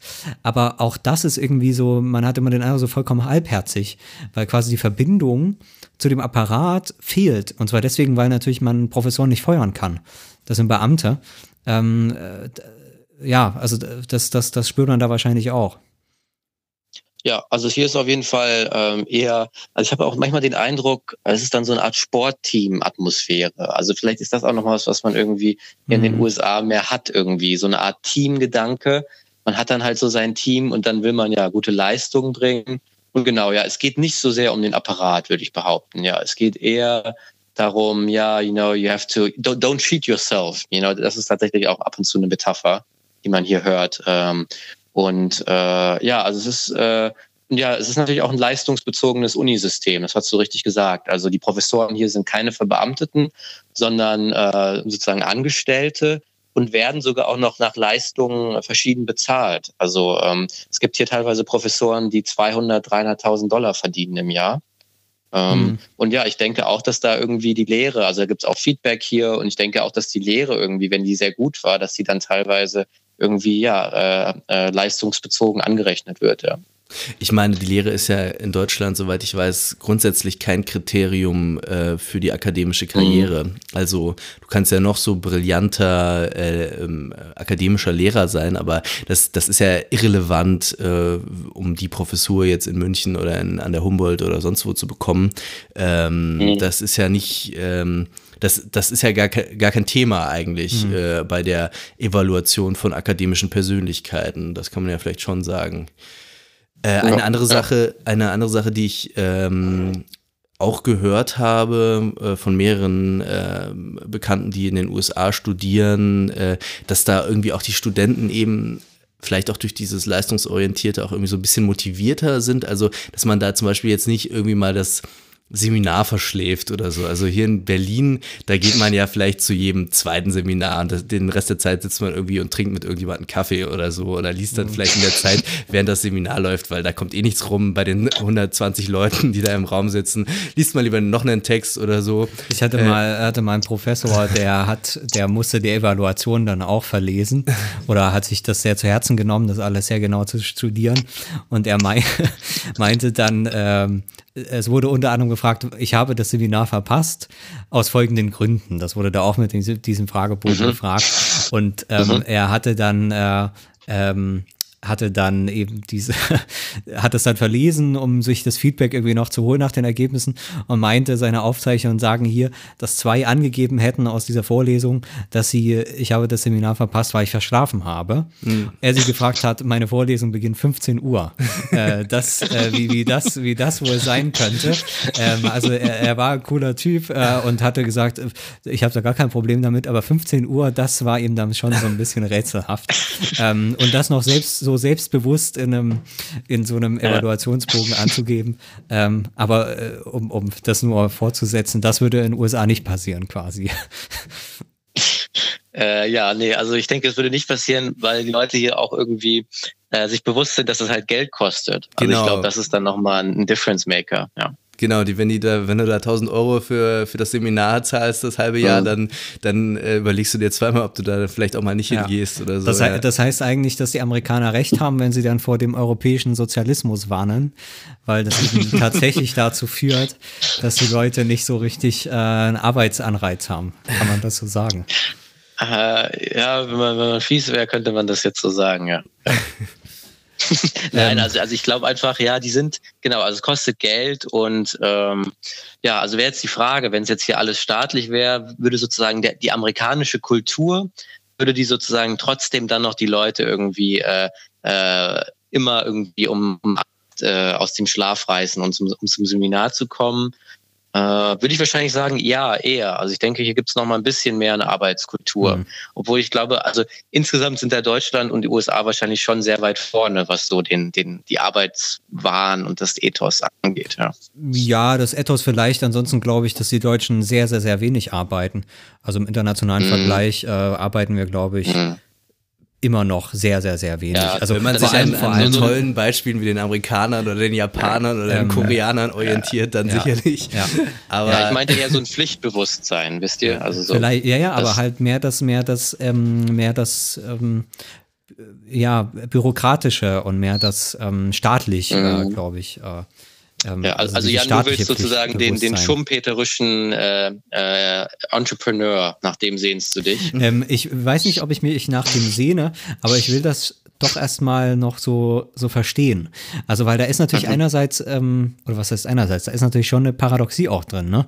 Dass man zwar einerseits den höheren Druck hat, und diese Output-Orientierung äh, und, und eigentlich sowas sehr, ähm, wo man eigentlich eher an eine Maschine denkt, aber das tatsächlich doch irgendwie sehr viel weniger eine, eine Maschine ist, als dann die deutschen äh, ähm, Beamtensysteme, äh, ähm, wo ich dann sage, okay, ähm, für den, für die wissenschaftliche, ähm, also für die, für die wissenschaftlichen ähm, Fortschritte und in dem Fall natürlich auch für die, für die ganzen Lehrkontexte, funktioniert dann dieses Modell irgendwie besser erstmal. Mhm. Also Mhm. Ja. Also ich weiß nicht, weiß nicht, ob das stimmt, aber, aber zumindest was das angeht, habe ich schon dann auch meine ziemliche Probleme mit der, mit der, mit dem deutschen Universitätssystem. Also gerade diese, diese Überbelastung, ähm, was glaube ich viel damit zu tun hat, ähm, ähm, dass, dass das System jetzt auch einfach seit den 70er Jahren nicht mehr gewachsen ist, aber die Studierendenzahlen mhm. immer und immer und immer weiter hochgehen und wir halt in dem Fall keinen Markt haben, der auf äh, gestiegene Nachfrage reagieren kann. Ähm, beziehungsweise sagen wir es mal so, wir haben den Markt, ja, wir haben immer und immer mehr Privatuniversitäten auch, aber die können halt nicht das Prestige liefern, wie das die staatlichen Universitäten können, weil auch die privaten Universitäten in Deutschland bis auf weiteres niemals irgendwie irgendwie ebenbürtig dann sein können mit den alten staatlichen Universitäten. Und äh, das halte ich, also da, da sind, glaube ich, die deutschen Universitäten haben da schon ein Problem, dass sie halt genau auf diese gewachsenen, äh, diese gewandelten Strukturen nicht, nicht antworten können, äh, sondern stattdessen irgendwie so äh, keine, keine größeren Budgets bekommen, ähm, keine, keine äh, größeren ähm, ähm, äh, Budgets vor allem für, für das Personal. Ähm, also man hat ja manchmal so Institute, wenn man jetzt, wenn man jetzt den amerikanischen Betreuungsschlüssel dort, dort äh, übersetzen wollen würde, bräuchte man wirklich mhm. drei oder viermal so viele Professuren. Das kann man sich überhaupt gar nicht vorstellen. Oder? Gut, Wenn ich an meine Institute denke und, und dann hat man dort so drei Gänge, wo dann die fünf, sechs Professuren sitzen, die sich um tausende Studenten kümmern. Und dann sage ich, okay, wir bräuchten jetzt statt den fünf, sechs Professuren plötzlich 30, 40 oder sowas. Ähm, also da, da müsste man ja investieren ohne Ende. Ja, wir dürfen jetzt aber auch nicht aus dem Auge verlieren, dass das eben ein nur sehr kleiner Teil der amerikanischen Universitäten eben ist, der diesen, diesen mhm. luxuriösen Betreuungsschlüssel hat und eben genau diese Community Colleges und genauso vielleicht auch diese, diese ominösen For-Profit äh, Universities, obwohl wer weiß, wie es bei denen ist, äh, da sieht das ja nochmal ganz anders aus. Also äh, vielleicht äh, ist es dann auch schwer, diesen Maßstab auf Deutschland zu übertragen, wenn wir hier ja auch mit guten Gründen und auch durchaus befürwortenswert eben auch ein durchaus egalitäres Universitätssystem in dem Sinne haben, dass man eben da leichter draufkommt und nicht hochverschuldet wieder davon runtergeht und ohne Abschluss, wie ich äh, gelesen habe, also die Mehrheit oder die Hälfte irgendwie dann ohne Abschluss von den Community Colleges geht oder noch mehr. Ähm, das ist ja, das ist ja dann auch irgendwie ein komischer, komischer Anspruch oder eine komische Übertragung. Äh, wir können jetzt nicht sagen, okay, wir, wir, wir behandeln jetzt einfach alle deutschen Studierenden so wie die Ivy League Studierenden an der, an der Ostküste in den USA oder so. Ich weiß es nicht, aber äh, vielleicht ja. gibt es auch einen Kompromiss. Man muss das ja immer nicht gegeneinander ausspielen. ähm, naja, ich würde ja sagen, aktuell wird es ja in Deutschland diskutiert, wohin man will. Also es gibt sozusagen die Option, die Exzellenzinitiative auszubauen, diese Leuchttürme irgendwie herzustellen und sich dann so ein bisschen, sagen wir mal, von der Struktur her ins amerikanische, zum so amerikanischen System anzunähern. Oder will man halt weiterhin irgendwie die Fläche so ja halbwegs, äh, halbwegs äh, akademisch in Ordnung halt abspeisen. Ja, mhm. also das ist, glaube ich, halt irgendwie so ein bisschen die Entscheidung. Ja, wobei ich auch nicht das Gefühl habe, dass die Entscheidung wirklich zur Debatte steht. Also wenn man sich die, wenn man sich die, äh, die Exzellenzuniversitäten mhm. anguckt, dann wird man niemals diese Differenz haben der Finanzierung.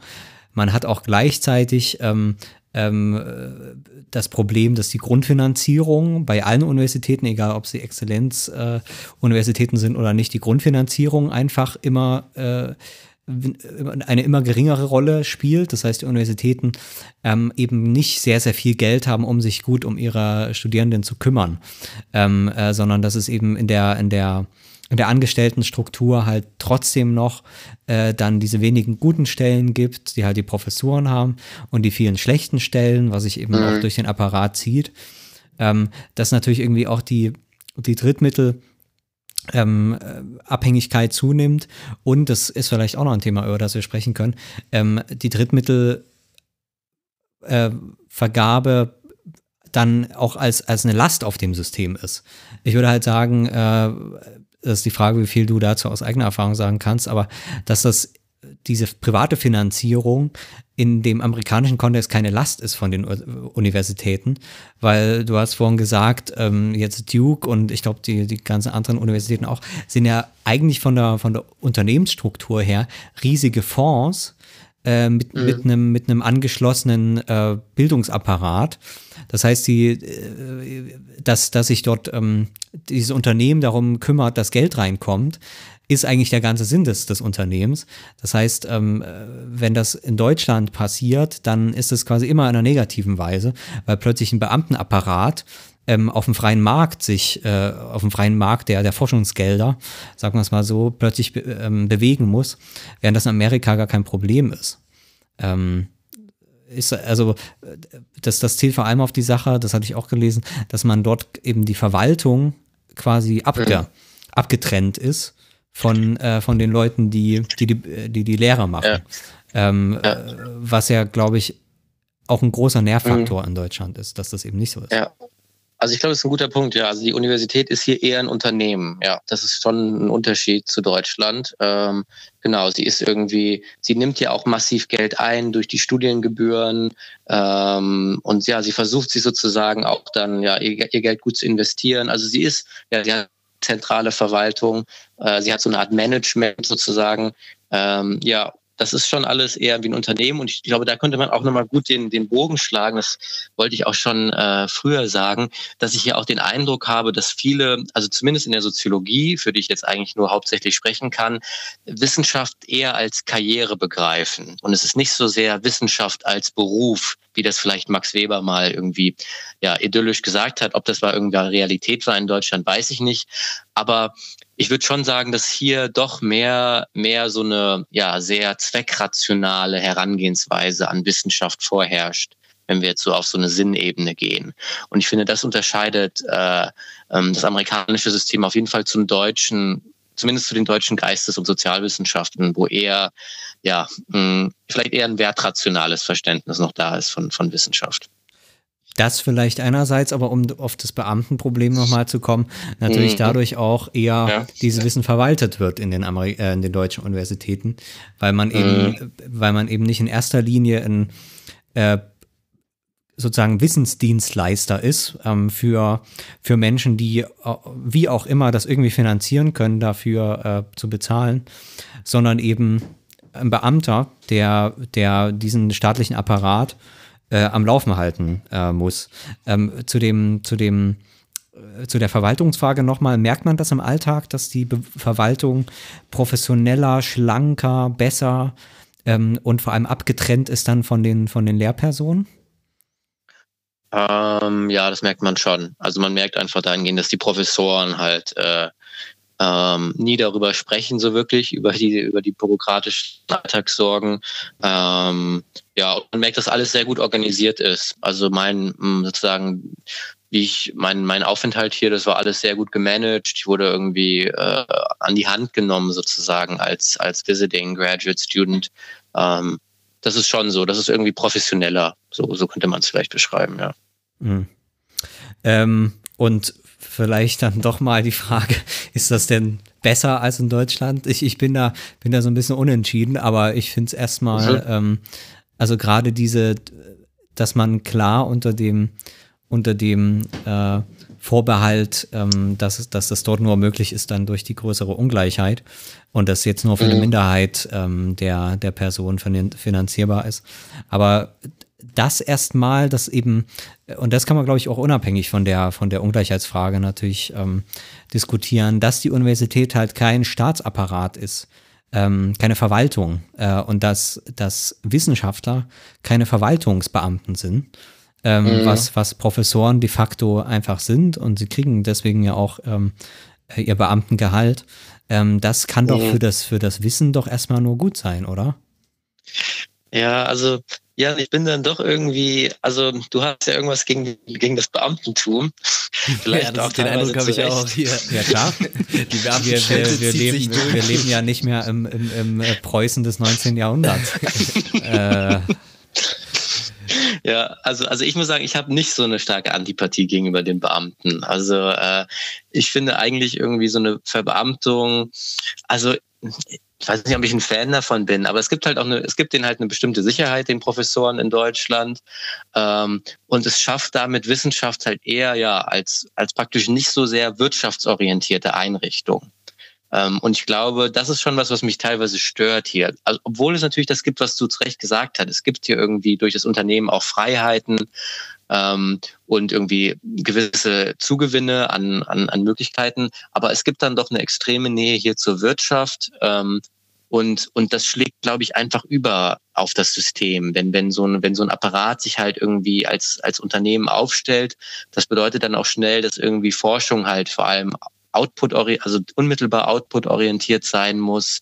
Ähm, und dass das eben ja vielleicht auch ja eine fehlende Kritik dann doch auch vorhanden ist gegenüber gegenüber der Wirtschaft und und das finde ich dann doch in Deutschland schon eigentlich angenehm, dass man sich irgendwie versucht so ein bisschen abzusetzen von der Wirtschaft. Hm. Äh, ja, aber dafür setzt man sich in Deutschland nicht vom Staat ab. Also Ja, das ist das doch, ist das, der das Preis, ist doch der, der, der. Preis, weil das eben vom, vom, äh, vom äh, wes Brot ich esse, das Lied ich sing und wenn ich Beamter bin, dann werde ich Ja. wohl kaum äh, da groß was äh, politisch mich äh, zu, zu stark exponieren. Ja, aber das ist doch jetzt auch empirisch gar nicht so, oder? Sind die deutschen Professoren jetzt so unpolitisch im Verhältnis zu den amerikanischen? Äh, ich weiß nicht, wir haben ja auch am Anfang der Sendung darüber gesprochen, dass offenbar jetzt ja auch in den Universitäten eher es gar nicht so politisch zugeht. Vielleicht können wir da auch nochmal kurz zurückkommen. Äh, kommen.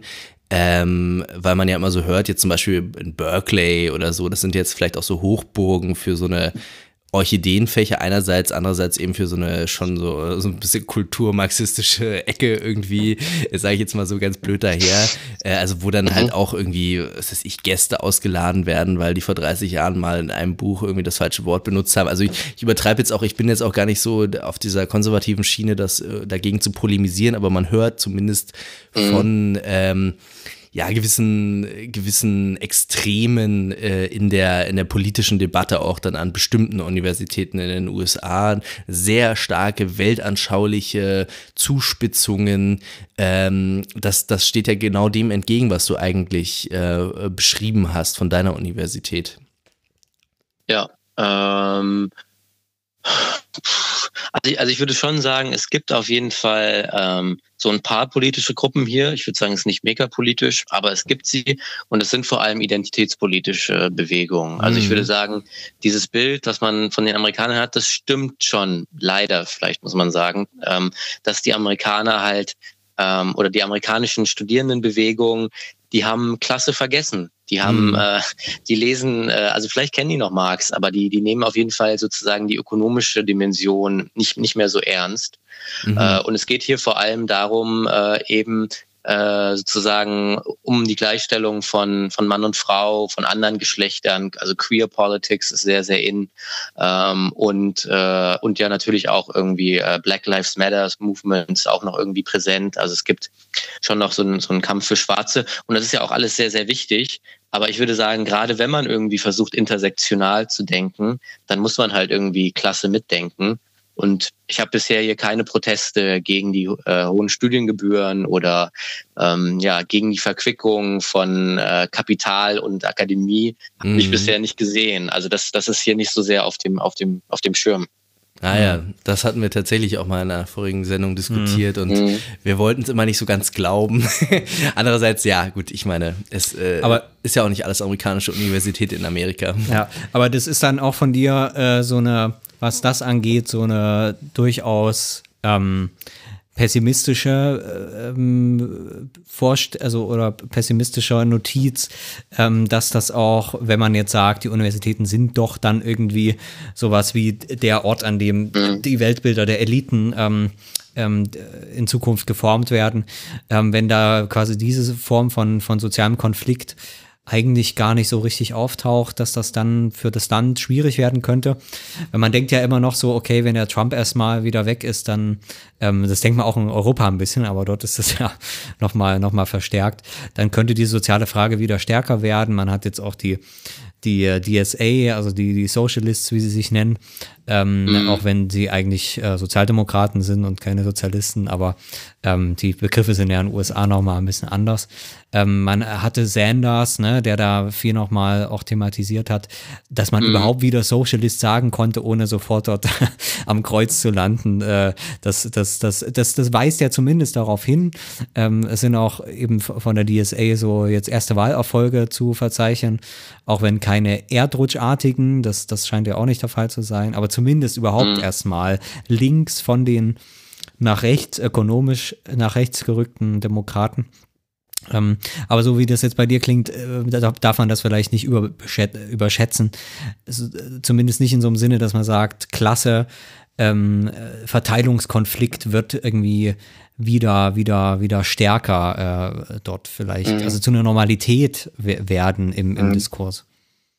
Also ich würde halt sagen, momentan ist es halt nicht der Mittelpunkt. Ähm, und natürlich gibt es dann aber eine Gegenbewegung. Äh, äh, und ja klar, die Hegemonie hier momentan ist irgendwie, ja, wenn man plump, wenn man es plump sagen möchte, neoliberaler Kapitalismus mit irgendwie so einem ja, progressiven äh, ähm, Gleichstellungs, ähm, Gleichstellungsbekenntnis, äh, was ja auch sozusagen der Teil ja sicherlich gut ist. Aber ja, es ist auf jeden Fall äh, nicht, nicht, der, nicht der Mainstream, also weder in der Demokratischen Partei noch auf dem Campus. Ähm, aber ja, es gibt sozusagen diese Alexandria Ortez Cortez oder wie sie heißt. Mhm. Ähm, also es gibt so ein paar SozialistInnen, die, die schon ähm, sozusagen den da in die Wunde legen und irgendwie auf die Einkommen- und Vermögensunterschiede hinweisen. Die sind allerdings äh, ja nicht, nicht, äh, nicht, nicht, nicht im Zentrum. Deswegen würde ich schon eher eher ein pessimistisches Bild zeichnen aus, aus der Sicht, dass hier schon irgendwie äh, kein Ende der, der wachsenden ökonomischen Klassenunterschiede in Sicht ist. Zumindest auf der Seite der, der akademischen Eliten. Äh, also mhm. ähm, vielleicht, also die, die, ich glaube, die Wahlerfolge sind ja schon offensichtlich bei den, ähm, bei den sozialistischen Kandidaten. Ich weiß jetzt nicht, wie groß die sind, aber also vielleicht ist mhm. es ja dann tatsächlich so, dass diese, diese Kandidaten auch diese, diese Gap, diesen, diese, diese Lücke mhm. überbrücken zwischen mhm. ähm, eben diesen akademisch progressiven Kräften und einer tatsächlich eher ja, äh, populistisch interessierten äh, Bevölkerungsgruppe, abgestiegene Mittelschicht, äh, von der wir jetzt auch schon geredet haben. Also, dass die eigentlich auch zugänglich wären für eben diesen linken Populismus im amerikanischen Verschnitt. Ähm, und dann eben in, im Swing State wie äh, North Carolina auch wieder ähm, äh, nach Trump mal wieder äh, die, die Latina-Sozialistin aus New York wählen würden, vielleicht. Mhm. Ja, würde ich hier zustimmen. Also ja, die können, also ja, würde ich auch sagen, dass die, dass sozusagen die neue sozialistische Avantgarde, äh, ja, die kommt nicht aus den Universitäten, sondern dann eher ja aus anderen, aus anderen Segmenten der Gesellschaft. Ja. Hm. Ja. Das, das sehe ich auch Aber so. auch da zeigt sich vielleicht wieder die, die Innovationskraft dieser Gesellschaft. Ähm, ich würde, glaube ich, so langsam zum Ende kommen. Ähm, mit ja. vielleicht noch so dem größeren Blick, ähm, weil wir haben auch eine Vorbereitung, einen wirklich ganz witzigen äh, kleinen Text ähm, aus dem Merkur gelesen, der sich nennt Lehrjahre in New York von mhm. dem, äh, ich glaube, Germanist ist er tatsächlich oder sowas. Nee, es ist ein Soziologe. Hans-Peter Müller? Ja. Ja. Ja. Ach so, das wusste der ich gar nicht. Der, der, war in der Humboldt, war der, ah, war der, okay, ist er gut. sogar noch im letzten Jahr seiner Professur. Ach, na, da hätte ich mal noch recherchieren müssen. Auf jeden Fall hat er im äh, Jahr 2000 ähm, äh, oder, oder, oder davor, dann 99 vielleicht, äh, eine ähm, Gastprofessur gehabt an der New York University und dort im Merkur ein paar Zeilen über seine Erlebnisse geschrieben und hat, finde ich, äh, diesen in äh, dem sehr, sehr schönen letzten Absatz dieses Textes formuliert einen ganz interessanten Gedanke, der ähm, da vielleicht so ein bisschen seherisch ist, auch was das Verhältnis dieser beiden Länder angeht, ähm, äh, sozialstrukturell. Und zwar schreibt er dort eben äh, als Abschluss seines Textes, ähm, nachdem er nochmal gesagt hat, okay, es gibt große Ungleichheit, bla bla bla, aber trotzdem, die USA sind und bleiben das Land der Lebenschancen und der Reichtumsmaximierung, die zwar Gleichheit in Gestalt von Chancengerechtigkeit versprechen, und oft nicht halten, aber die Gleichheit der Ergebnisse oder gar staatliche Umverteilung verabscheuen.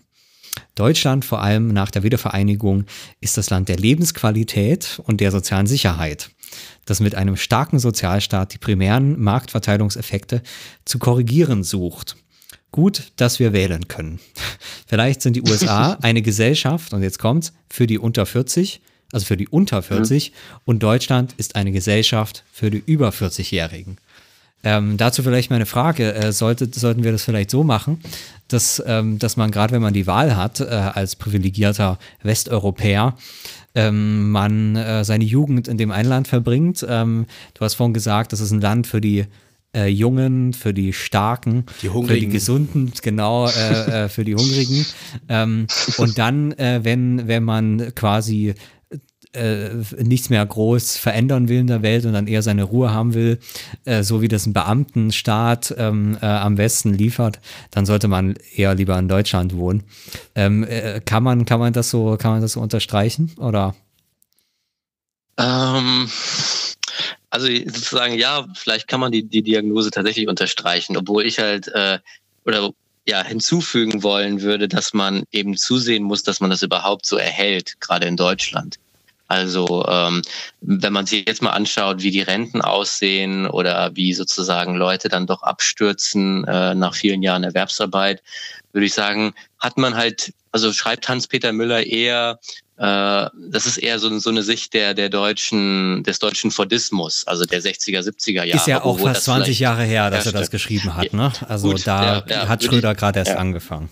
Ja, also ich würde sagen, ist halt nicht mehr ganz äh, up to date. Von daher würde ich sagen, eher in Deutschland bleiben und dafür, sich dafür einsetzen, dass man halt vielleicht ja the best of both worlds hat, im Idealfall. Das vielleicht auch noch ganz kurz. Ähm, was würdest du denn dann aus den USA mitnehmen, äh, was die Universität äh, jetzt angeht? Äh, mhm. und, und natürlich auch im Rahmen äh, dessen nicht, dass man irgendwie so, weil das Argument, das fand ich auch nicht besonders überzeugend, dass man sagt, ja, in Deutschland, äh, da ist zwar der Betreuungsschlüssel nicht so gut, aber dafür können hier alle studieren. Mhm. Das finde ich dann irgendwie auch so ein bisschen, äh, also ich denke, man kann die Universität auch, also das hast du ja auch schon gesagt, Lego, mhm. man kann auch gucken, wie man, wie man die Finanzierung ändert und vielleicht das Personal, also ich glaube, da gibt es keine Diskussion darüber, dass das Personal aufgestockt werden muss, mhm. ähm, weil das seit Jahrzehnten sich nicht äh, groß äh, gesteigert ist. Also nicht, nicht irgendwie, nicht nur annähernd äh, äh, ähm, in Korrelation dann zu den, zu den äh, Studentenzahlen. Ähm, aber jetzt mhm. aus der konkreten Erfahrung, was äh, würdest du denn mitnehmen nach ja. Deutschland? Also ich denke, was ein Punkt ist, den ich mitnehmen würde, ist, dass man sozusagen äh, versucht, äh, weniger äh, Hochkultur, weniger Distinktion von akademischer Seite zu betreiben. Also gerade das Informelle ähm, äh, der Professoren, äh, sozusagen so eine kollaborative Atmosphäre, ähm, wenig, weniger zumindest vordergründige Hierarchien. Ähm, das, das hat mir schon hier sehr gut gefallen.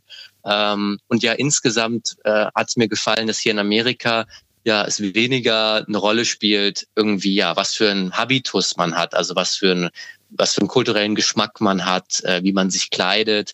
Das spielt natürlich auch hier eine Rolle, aber ich würde sagen, insgesamt weniger vielleicht als in Europa. Ähm, und, und das schlägt sich auch in der Universität nieder, wo irgendwie Wissenschaft dann doch versucht wird, ähm, ja, praktischer und irgendwie vielleicht auch lebens, lebensnah äh, insgesamt äh, zu betreiben. Also das, das fand ich, das fand ich auf jeden Fall gut hier. Hm. Ja, so sieht sich ja auch das neue Berlin. Ne? In den USA haben wir irgendwie jetzt schon gehabt. In den USA macht jetzt jeder einen Podcast. In Deutschland sind die Leute, denken noch mehr, ah, ich muss äh, meine Formulare alle gut ausfüllen, da habe ich keine Zeit für Podcasts. Und das ist ja sowieso, äh, sowieso sowas, ähm, sowas Selbstdarstellerisches. Ja, Gefühl, du solltest nach Amerika kommen. Ich habe so ein bisschen amerikanischen Habitus, ja. Ähm, mit, der, mit dem Beamtenhass äh, und dem, der Staatsverachtung vielleicht ja. ganz vielleicht, vielleicht ergibt sich das ja noch, ähm, das, das weiß ich noch nicht. Aber ähm, ja, ich glaube, wir haben äh, so einen Einblick bekommen, was man auch, vielleicht ja. auch lernen kann. Ähm, damit wollte ich natürlich nicht sagen, dass wir jetzt hier ähm, die, die, ich habe irgendwo mal gehört, dass, dass das Erfolgsmodell des Deutschen Universitätssystem ist, Durchschnitt überall herzustellen ähm, äh, mhm. äh, und, und dadurch quasi in einem sozialistischen Sinne einfach die Gesamtproduktivität der Gesellschaft äh, zu steigern. Äh, und zwar dadurch, dass man eben insgesamt das Niveau erhöht und, und so, eine, so eine Gemeinschaft auch äh, quasi erzeugt, die dann, die dann mehr auf Solidarität basiert und auf einem allgemeinen Niveau, als eben diese, dieses starke Konkurrenzprinzip. Das muss man natürlich nicht abschaffen, aber vielleicht kann man so ein bisschen was, ähm, so ein bisschen was trotzdem lernen. Vom ähm, Amerikaner. Ja, wir, wir, sollten vielleicht mal, äh, das war natürlich jetzt das beste Beispiel, das nochmal für die skandinavischen Länder zum Beispiel machen. Oder für das mhm. französische System. Vielleicht kriegt man das irgendwann nochmal hin, da den Vergleich nochmal zu ziehen, ähm, um da nochmal so ein Gefühl zu kriegen, ähm, womit, wir, womit wir es im Vergleich dann in Deutschland zu tun haben. Ähm, Schaffen wir vielleicht noch, ne? Ja. Bis dahin. Erstmal vielen Dank dir, äh, Robert, dass du dir die Zeit Sehr genommen gerne. hast und äh, War mir eine Freude. berichten kannst. Du hast ja noch ein paar Monate ähm, mhm. dort deine, deine äh, Feldforschung äh, parallel zu dem, was du dort zu erledigen hast, noch weiterzuführen. Ja. Das war die 20. Folge von genau. Das Neue Berlin. Die Außerdem Jubiläumsfolge. Jubiläumsfolge. Ja. Mit internationaler Live-Schalte. Gut, dann äh, macht's gut. Äh, und bis zur nächsten Folge von Das Neue Berlin. Tschüss. Ciao. Tschüss.